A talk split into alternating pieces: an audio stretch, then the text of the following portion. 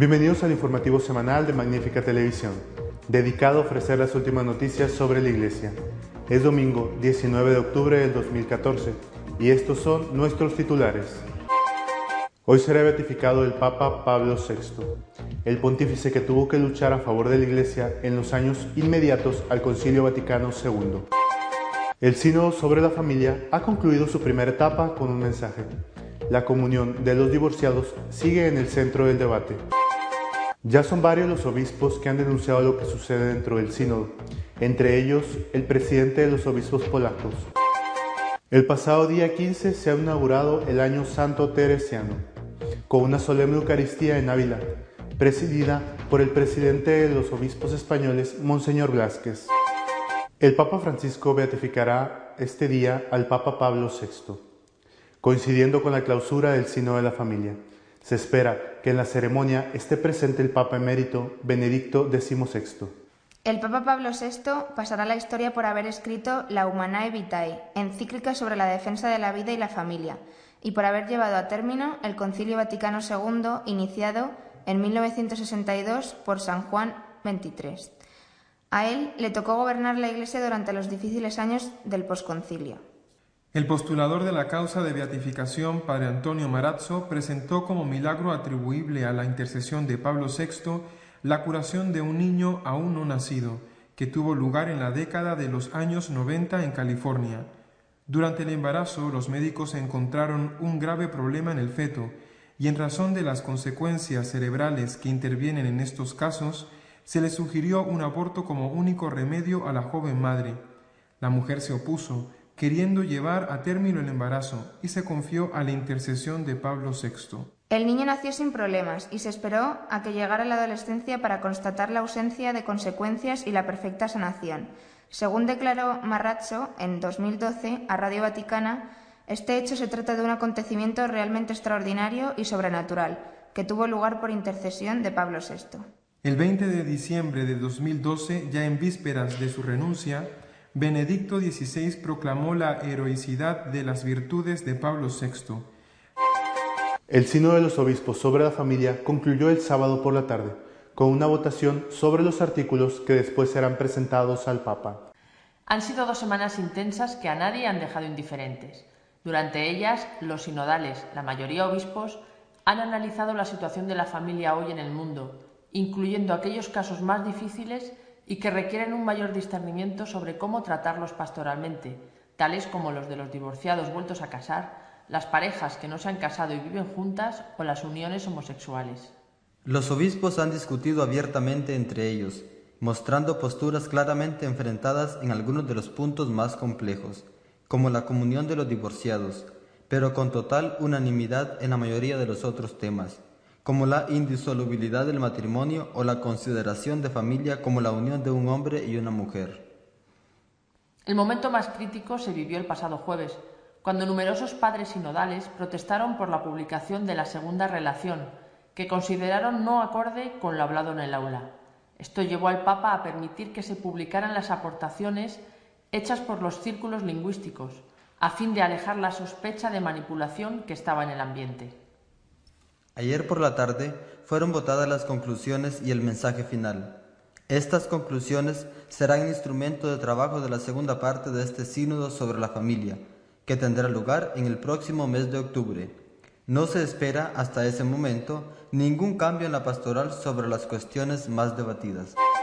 Son cada vez más las voces que se alzan en contra de cómo se ha realizado el sínodo y sus conclusiones, entre ellas la voz del presidente de los obispos polacos. Monseñor Stanislav Gadecki, arzobispo de Poznan y presidente de la Conferencia Episcopal de Polonia, no ha dudado en decir que la relatio que resume la primera semana del sínodo no es aceptable para muchos obispos. El prelado polaco denuncia que dicho documento se aparta de la enseñanza de San Juan Pablo II, contiene trazas de una ideología antimatrimonial y muestra una falta de visión clara por parte de la Asamblea Sinodal. El arzobispo plantea también la duda sobre el concepto de gradualidad que aparece en la relatio. ¿Se puede tratar la cohabitación no matrimonial como un paso gradual de camino hacia la santidad? Monseñor Gadecki advierte igualmente que la relatio cae en el pecado de omisión. Se ha impuesto la idea de que la visión del mundo, imperfecta, es un camino hacia la perfección. El documento llama más la atención por lo que no dice que por lo que dice.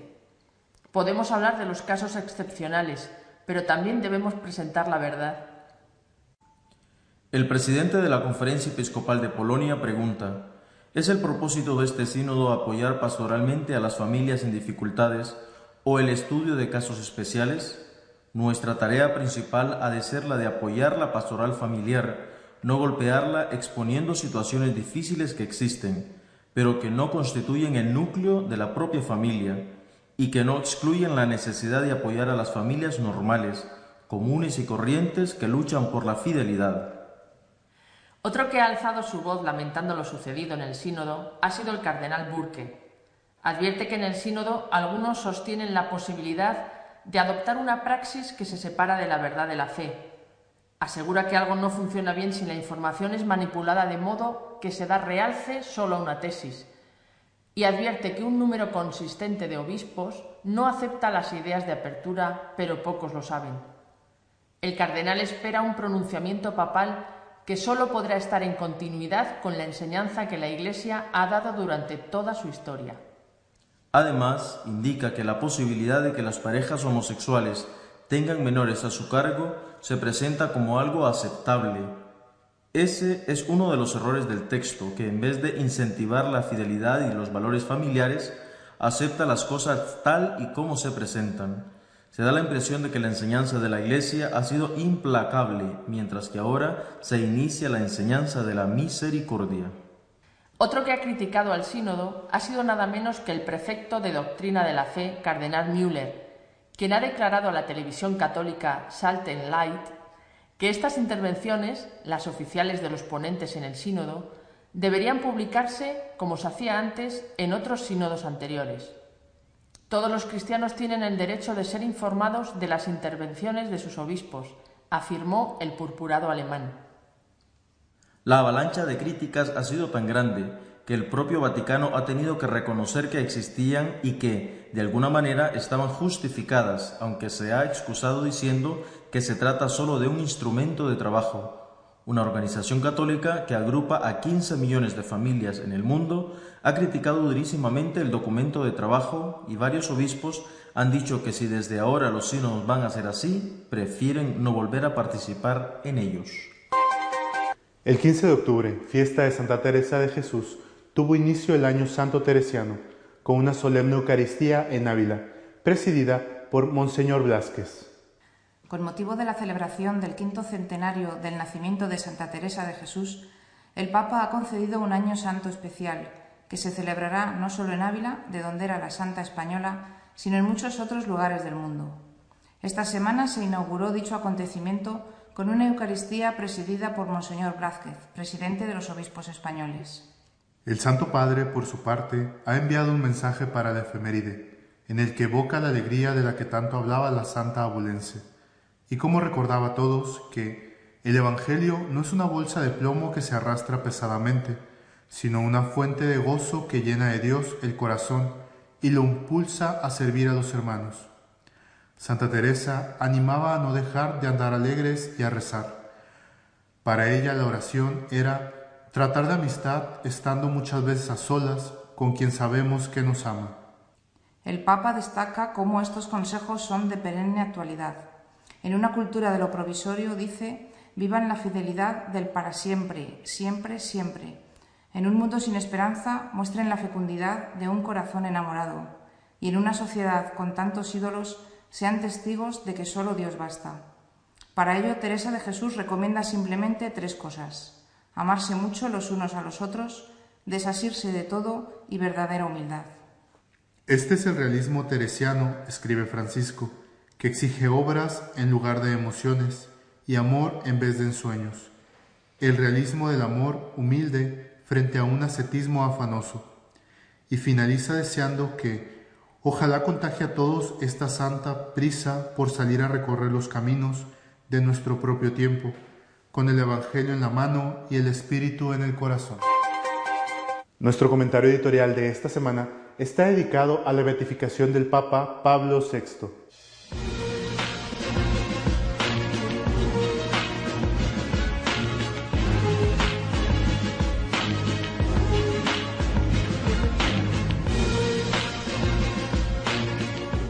Mañana, si Dios quiere, será beatificado el Papa Pablo VI, un gran Papa, muchas veces injustamente tratado y olvidado, un gran Papa. Un Papa que va a pasar, ya ha pasado a la historia, seguramente por muchas cosas, pero lo que más se va a conocer de él y de lo que más se ha estado hablando en estos días es de dos elementos en su pontificado. Es el Papa que coge el Concilio Vaticano II en, marcha ya, porque el que lo convoca y hace la primera sesión es Juan XXIII, que muere antes de que empiece la segunda sesión. Él continúa el concilio y lo clausura. Y también es el Papa que más adelante, años más tarde, publicará una encíclica extraordinaria y también muy conflictiva, la Humane Vitae, en la cual se abre la Iglesia a la paternidad responsable, pero se cierra al uso de métodos no naturales para ejercitar esa paternidad responsable. Es decir, lo más importante de la encíclica Humane Vitae no es el no a la píldora, sino el sí a la paternidad responsable. Y hay un cambio profundo, pero un cambio perfectamente asumible con la tradición de la Iglesia, es decir, el cambio de que los hijos no tienen que ser todos los que biológicamente una pareja pueda tener, hay que ejercer una paternidad responsable. Esto es lo más importante de la encíclica Humane Vitae. La forma de ejercerla no puede ir en contra de la naturaleza. Estos dos elementos, continuación y clausura del Concilio Vaticano II y después Humane Vitae, es de lo que más se está hablando en estos días, repito, probablemente por estas dos cosas, sobre todo Pablo VI pasará a la historia. Ahora, primero que hay que decir que la beatificación se produce debido a que hay una intervención extraordinaria de Dios a través de un milagro que certifica que esa persona está en el número de los beatos. Ciertamente aún no está canonizado, aún no es San Juan Pablo II. Y cuando llegue eso, habrá la certeza, digamos, del dogma de fe de que Pablo VI eh, perdón, he dicho Juan Pablo II, de que Pablo VI esté en el cielo. Es, está ya, mañana si Dios quiere, en el número de los beatos. Se ha producido un milagro certificado por el equipo médico eh, y ratificado por el equipo teológico, un milagro debido a su intervención. Por tanto, no estamos juzgando eh, su, obra, no estamos juzgando su pontificado. la beatificación o la canonización no es una medalla, no es decir, esta persona lo ha hecho bien y la Iglesia reconoce y le da un premio.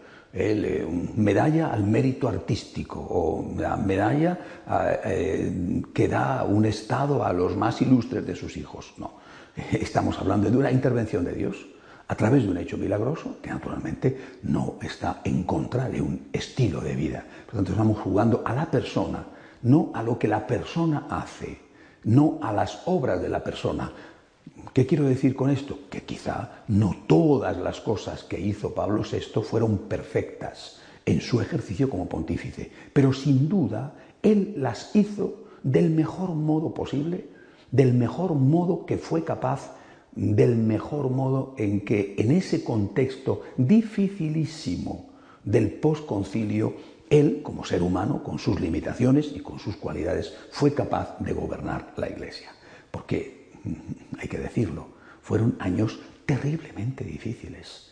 Y extraordinariamente difíciles porque si Pablo VI es el que garantiza con sus intervenciones, eh, eh, digamos, de diálogo no públicos, pero sí de diálogo escrito con aquel equipo que estaba llevando adelante la redacción de los documentos conciliares, si es el que garantiza que esos documentos conciliares estuvieran en continuidad con la tradición de la Iglesia, después se ve desbordado por la aplicación de esos documentos conciliares no en línea de continuidad, sino en línea de ruptura con esa tradición. Es un sucesor suyo, el Papa Benedicto XVI, el que lo dice.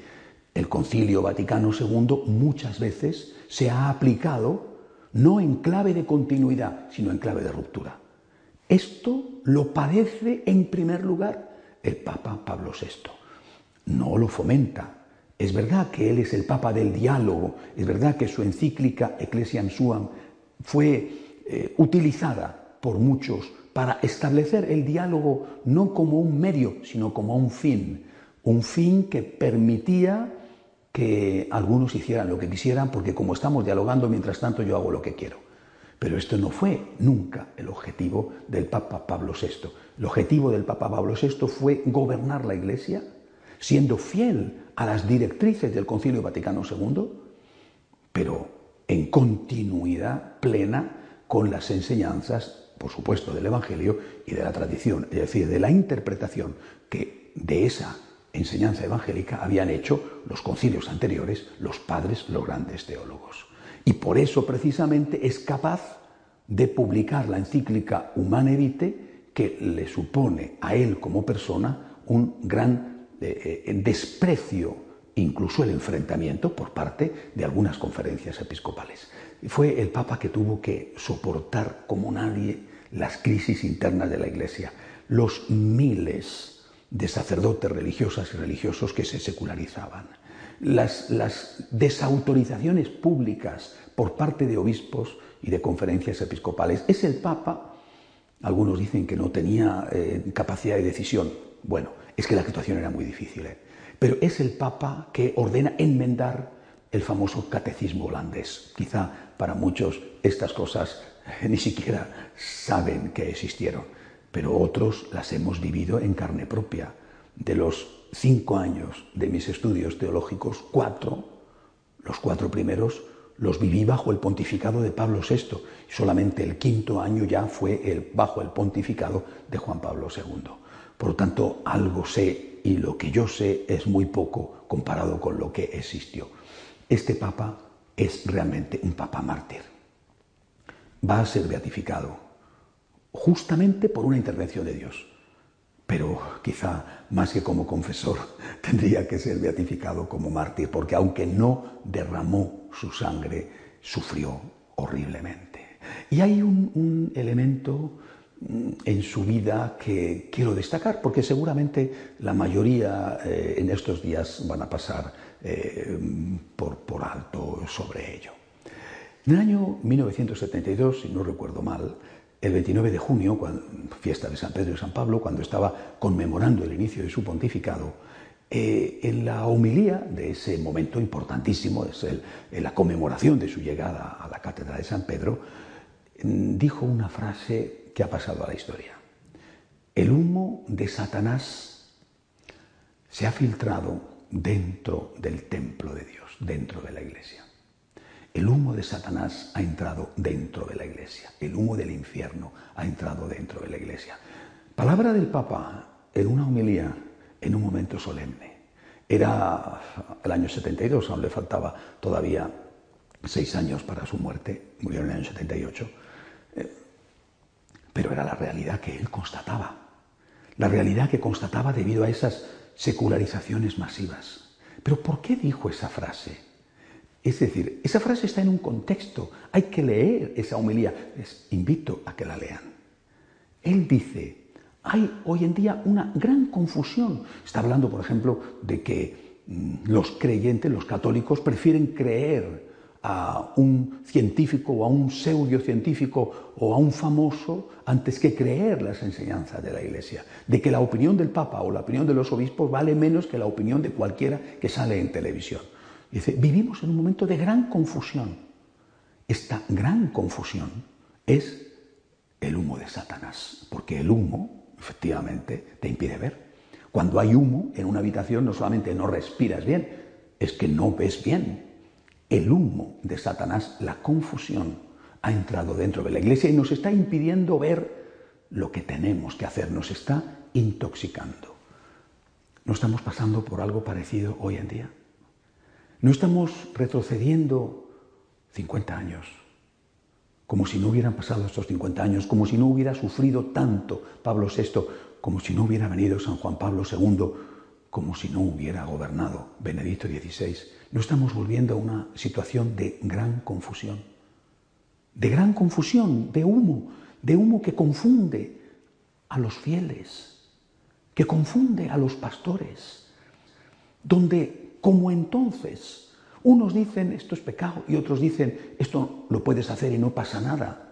Unos dicen esto es una barbaridad y otros dicen esto no es una barbaridad, esto es lo que hay que hacer. Donde, según con quién te confieses, si te confiesas, eres un tonto por seguir siendo fiel a la norma de la Iglesia o eres estupendo porque te has eh, eh, saltado esas normas.